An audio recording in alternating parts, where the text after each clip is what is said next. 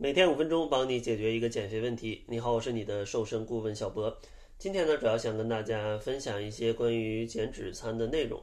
因为很多朋友啊，觉得减肥吃减肥餐就是要吃的特别的清淡，只能吃一些水煮菜、水煮肉，然后呢，导致自己的心情啊非常不好。同时呢，因为你摄入的可能脂肪、碳水都不是很足，然后导致情绪也比较焦虑。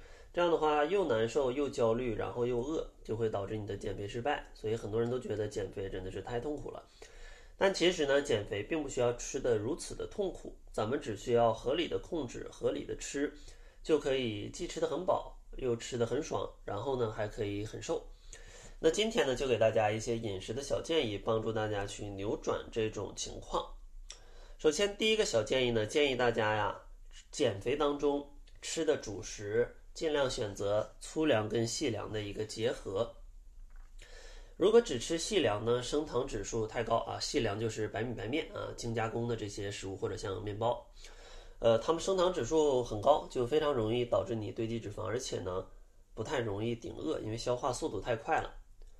然后粗粮呢，就是膳食纤维比较丰富，然后呢，有适量的碳水化合物。它们一混合呢，升糖指数就变低了。这样的话，饱腹感更强，也不太容易去堆积脂肪，饱腹感的持续时间也会变久。但是呢，你只吃细粮容易发胖，只吃粗粮呢，可能有些朋友在日常生活当中真的没办法这样搭配，甚至说他的肠胃可能不太接受这种情况。那最好的办法呢，就是粗粮跟细粮结合，可能按照一比一或者说二比一的比例啊，当然是细粮比粗粮。这样的话去吃，就既能保证一个主食的口感，同时呢还能有适度的去降低它的升糖指数，是非常推荐大家这样操作的。可能有些朋友觉得，那我没办法做饭怎么办？其实很简单，你可以糊一点玉米啊，糊一点地瓜呀，或者是山药啊、芋头啊，你可以带着一点。你中午吃饭的时候拿出一小块儿配着一起吃就好了，适当的减少一些主食的量，其实就非常容易搭配了嘛。然后第二个建议啊，就是一定要多吃蔬菜。大家可以看一下啊，你每天会吃多少蔬菜？其实建议呢，每天是要有五百克的蔬菜。而蔬菜呢也非常重要，既能补充水分，还能补充膳食纤维，这两个加一起补充的好，你就不会便秘。然后呢，蔬菜它多种多样，里面有各种的微量元素，其实能保证你身体的正常运转。很多朋友呢减肥节食吃的种类本来就很少，那你在欠缺了各种各样的微量元素。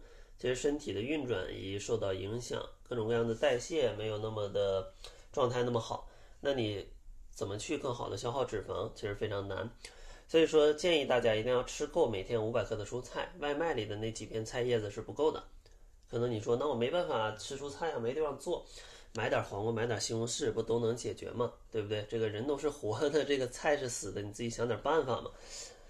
然后第三个建议呢，就是一定要有充足的蛋白质啊，这一点真的是再重要也不为过啊。因为蛋白质主要的几个功能就是，一是它是肌肉的代谢的原材料，大家都知道肌肉的代谢速度是比较是要比脂肪高的，所以说呢，减肥要尽可能的保证你的肌肉不不减少。但是如果你吃的很少呢，其实肌肉它也会去提供一些供能的作用。所以说，如果你的肌肉的原材料不足，那你的肌肉只是在消耗，那你的肌肉量就会减少。那它一减少呢，你的基础代谢整体降低，就非常容易变成易胖体质，甚至说遇到呃更快的遇到平台期。所以说，这是蛋白质的第一个作用。第二个作用呢，就是蛋白质它其实饱腹感更强，因为它消化起来是比较复杂，因为结构复杂。而且呢，蛋白质它的热量其实也没有那么高。所以说热量既低，饱腹感还强，那不就正适合减肥嘛，对吧？第三个作用呢，就是吃蛋白质真的可以让你的幸福感去提高。因为含蛋白质的食物，大家呃来跟我分析一下都有什么？就是肉，各种的肉，然后蛋，各种的蛋，各种的奶，然后以及各种的豆制品。像这些食物呢，往往都是可以做一些比较好吃的菜，或者说它的。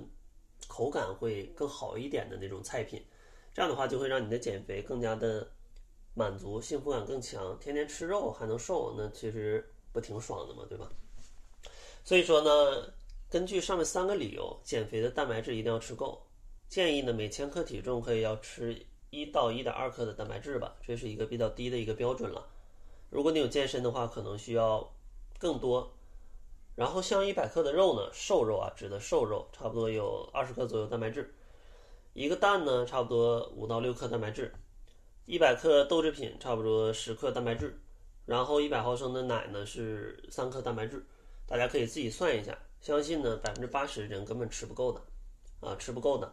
所以说呢，一定要去注意多吃一些这些的食物。第四个建议呢，就是要去改变一下你的用油，因为像大家常吃的这些植物油吧，里面欧米伽六的脂肪酸的比例是比较高的，呃，而过高的欧米伽六脂肪酸的比例呢，它会带来身体各种各样的炎症，引发各种各样的问题。因为其实你身体如果有炎症啊，因为你的身体不是每一部分不是区分开的，它是整个连在一起的。所以说，如果你身体炎症比较多，它会侵害你身体各种各样的器官，啊，因为你所有器官都在你身体里，你的整个身体都有炎症，那谁也跑不了，啊，甚至像你的大脑都有可能出一些问题。所以说，过多的食用这种油，它会带来一些问题。但是有一种情况可以缓解，就是把欧米伽六跟欧米伽三的这个脂肪酸的比例调成可能在四比一到一比一之间。啊，这是有大量的研究证明是可以去降低炎症，或者说去减少欧米伽六脂肪酸对大家的一个危害。像欧米伽六脂肪酸主要存在于大家经常吃的各种各样的植物油当中，什么大豆油，还有什么调和油啊，这里面欧米伽六的脂肪酸的量都比较高的。建议大家可以在生活当中可能补充一些橄榄油，呃，叫叫叫叫亚麻籽油，然后还有鱼油。还有一些呃深海的鱼类，另外呢，像一些草饲的肉也可以补充欧米伽三脂肪酸。这样的话，你减少一些欧米伽六，再增加一些欧米伽三，这样的话就会让你体内的这个比例变得更好一点。这样的话，就整个的炎症会更好，你整个人的状态还有代谢都是更利于减肥的。这期节目呢，咱们就先介绍这四点啊，下期节目呢，咱们再给大家多介绍一些小细节。大家把这些小细节都用到生活当中，其实你的饮食就会健康非常多。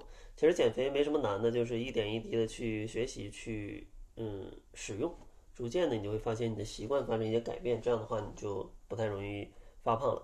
当然，如果大家想细节系统的了解减肥的话，我这边也为大家准备了一份读书笔记。